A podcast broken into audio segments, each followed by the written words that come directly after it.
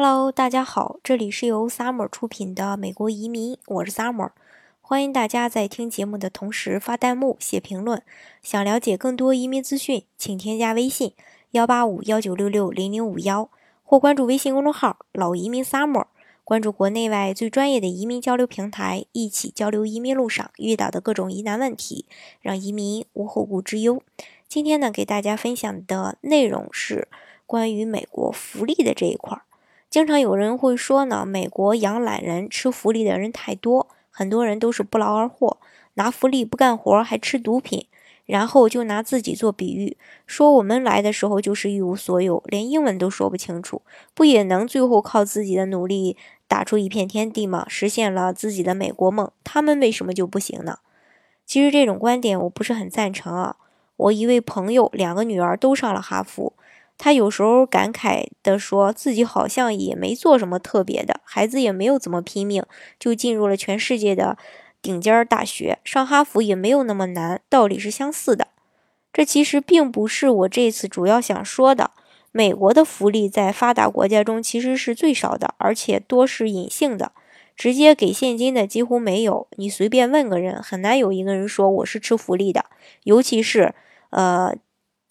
这个第一代的华人保守派，大概找不出一个会说自己吃过福利，而且自认每一个铜板都是靠自己的努力赚赚来的。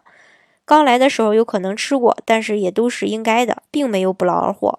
福利都是别人在吃，和自己没有关系。有一次看电视，一个住在政府给无家可归的人提供的福利房里面的白人，坚决拥护取消这种福利。记者采访。他的时候问他为什么，他说在那里是暂时有困难的住，很快就会搬出去。但其他住在那里的人都是吃福利上瘾的人，所以他坚决认为应该取消。上一次大选时，共和党的候选人在一次呃这个集资会议上发言说，全国有百分之四十七的人不交税，是靠在政府身上。白坐车的基本上都是寄生虫。如果单纯是说联邦所得税的话呢，他说的是事实。但是美国的税种繁多，绝大多数人一辈子都在交税，所以没有意识到，其实呃，这个共和党候选人说的是自己，尤其是退休的老人，基本上都是百分之四十七，但却是共和党的一个主要票源。我们的一个朋友，父母住福利房多年的。呃，这个公费医疗看病，却说的却是这个激进的川普支持者。不知道的人需要知道，川普他是共和党的。共和党两大诉求就是减少给穷人的福利，减少政府的开支，然后是给富人减税。说这些的意思是没有意识到你在吃福利，不代表你没有享受福利，只是你没有意识到而已。福利有很多种，不仅仅是大家明显看到的这些，比如住房福利呀、拿食物券呀、领救济呀，任何因为政府的特殊政策或给你个，呃，这个人或一群人单独花钱的，它都是福利呀，因为那是其他不归此类的人享受不到的。从另一个角度说呢，就是任何不是针对全民减少政府税收的政策或是机构，都是一种福利。嗯，下面呢，我就举一些。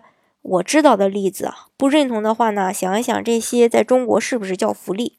第一，失业救济金，这是一个政府办的失业保险，一般都是企业付钱在一个基金里，经济好的时候大概可以自负盈亏。像上次零七年的一个经济危机，很多人失业很长时间，钱就不够用了，最后呢还得联邦拨款。再退一步说，即使没有亏钱，这也是一个政府的项目，你用了就是享受了一种福利。第二是医疗保险，我们大部分人都是在公司里工作，通过公司来买保险。公司和个人用来买保险的这个保费支出是税前的。如果没有政府福利的话，恐怕没有几个公司给诶这个职员提供保险。这种优惠是其他没有买保险的人没有办法享受到的，这也是福利。第三就是房贷利息是可以抵税的，对有钱。买大房子的人来说，利息抵税是很大的优惠，是租房的人不能享受的，这也是一种福利吧。第四就是公立小学、中学是义务教育，公立大学呢是有大量政府补贴的。小学、中学的费用来自于地方税收，基本上是，呃，没孩子的家长在帮助有孩子的家长在付学费，大学更是这样。第五点就是对这个上私立学校的人来说，家长们往往以为学费完全是自己掏的钱，其实大学，尤其是最好的私立大学，享受的政府优惠更多。学校在每个学生身上投入的远远大于你所支出的一个全额学费。私立大学都是私立的学校吧，大都是非盈利的机构，有很多人给学校捐款，这些捐款呢是可以抵税的。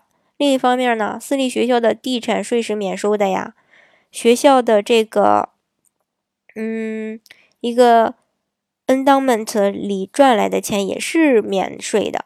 另一个政府资金来源就是公众项目，更别提学生贷款，大多都是联邦出资的。也就是说，你孩子很优秀，上了名牌私立大学，你交了大笔钱，但实际上你还是享受了很多的政府福利。第六点就是，学医在美国是耗时最长的，花钱最多的，也是今后差不多挣钱最多的一个专业。每个医学生出来都认为是凭着自己的努力和投资得来的，挣钱多也是应该的。和政府没有一毛钱的关系，其实也不是这样的。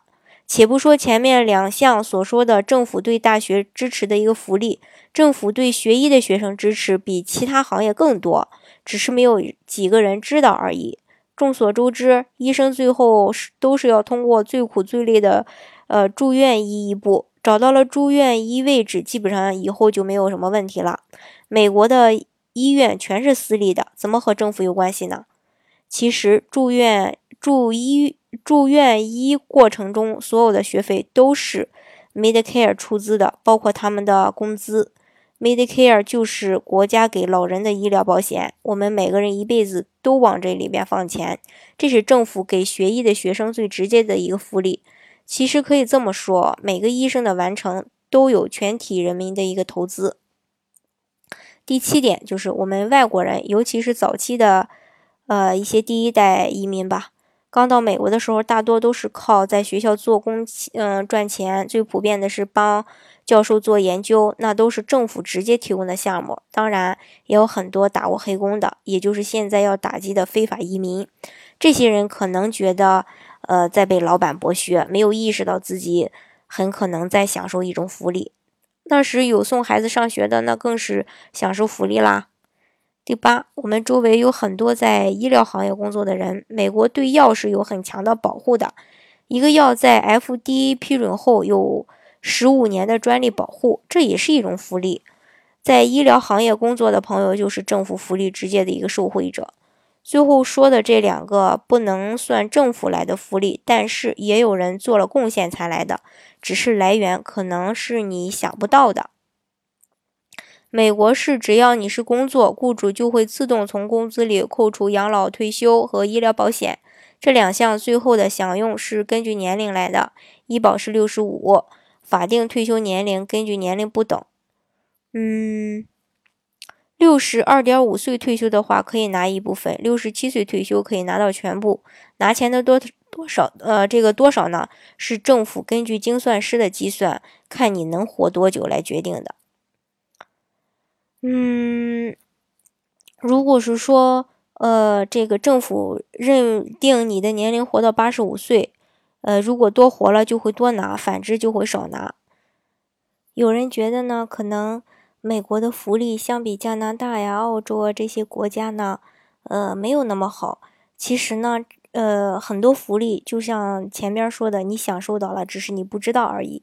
好，今天的节目呢，就给大家分享到这里。如果大家想具体的了解美国的呃移民政策的话呢，欢迎大家添加我的微信幺八五幺九六六零零五幺，或是关注微信公众号“老移民 summer”，关注国内外最专业的移民交流平台，一起交流移民路上遇到的各种疑难问题，让移民无后顾之忧。